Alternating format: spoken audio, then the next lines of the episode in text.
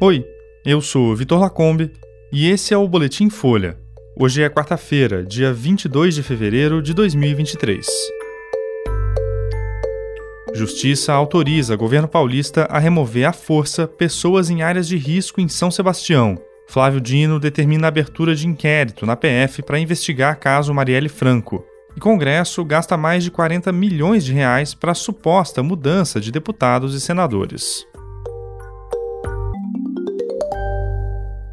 A Justiça de Caraguatatuba concedeu hoje uma decisão provisória que permite que o governo de São Paulo remova à força pessoas que vivem em áreas de risco em São Sebastião. A cidade foi fortemente afetada pelas chuvas históricas que atingiram o litoral paulista no fim de semana. O pedido foi feito pela Procuradoria-Geral do Estado e pelo município de São Sebastião. Em nota, o governo paulista disse que a medida é preventiva e que ela deve terminar assim que a situação se normalizar. A decisão da Justiça só vale para pessoas que moram em locais com risco de deslizamentos e que não não querem sair da própria casa. O governador de São Paulo, Tarcísio de Freitas, do Republicanos, disse a jornalistas que é difícil convencer alguns moradores a sair, mesmo quando eles sabem do risco que correm. Ele voltou a dizer que a retirada de pessoas de forma compulsória só vai ser utilizada em último caso. A ideia do governo é convencer as pessoas a irem de forma espontânea para abrigos. A Defesa Civil atualizou hoje o número de mortos por conta das chuvas. Até a conclusão desse boletim, eram 47 em São Sebastião e 1 em Ubatuba. O total de pessoas fora de casa, desabrigadas ou desalojadas chegava a 2.500 e outras 36 estavam desaparecidas.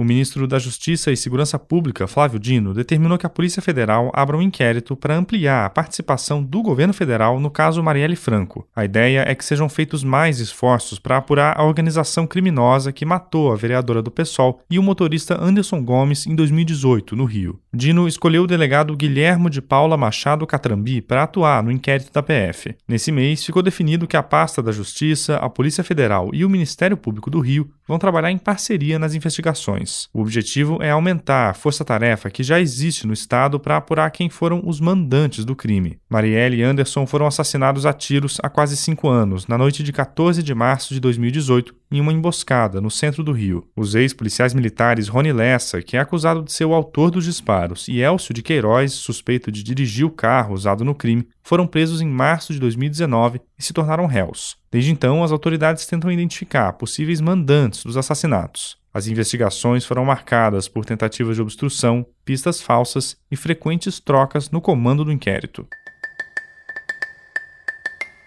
E congressistas têm recebido no início desse ano uma verba que totaliza mais de 40 milhões de reais como ajuda de custo para se mudar para Brasília ou para voltar aos estados de origem. Quase todos os 513 deputados federais e 27 senadores já embolsaram ou vão embolsar 39 mil reais brutos cinco senadores e cerca de 280 deputados federais reeleitos vão ter duas cotas da verba mudança, uma pelo fim da legislatura passada e outra pelo início da atual. O auxílio é pago até mesmo para os deputados federais e senadores que foram eleitos pelo Distrito Federal. Não há justificativa do fornecimento de auxílio mudança para quem já mora na capital federal e para reeleitos que vão continuar a trabalhar no Congresso. Outros casos também são questionáveis. Isso porque o Congresso já fornece aos parlamentares cotas para custeio de passagens aéreas e hospedagem entre outros gastos. Além disso, há décadas não é mais comum deputados e senadores se mudarem em caráter permanente para a capital. O nome oficial da verba é ajuda de custo. Hoje, ela está amparada num decreto legislativo de 2022, mas a origem do benefício é de décadas atrás. A Folha procurou os presidentes da Câmara, Arthur Lira, e do Senado, Rodrigo Pacheco, mas eles não se pronunciaram sobre os pagamentos. Esse foi o Boletim Folha, que é publicado de segunda a sexta, duas vezes por dia de manhã cedinho e no final da tarde. A produção é de Carolina Moraes e Daniel Castro e a edição de som é do Rafael Conkle. Essas e outras notícias você encontra em folha.com. Até mais.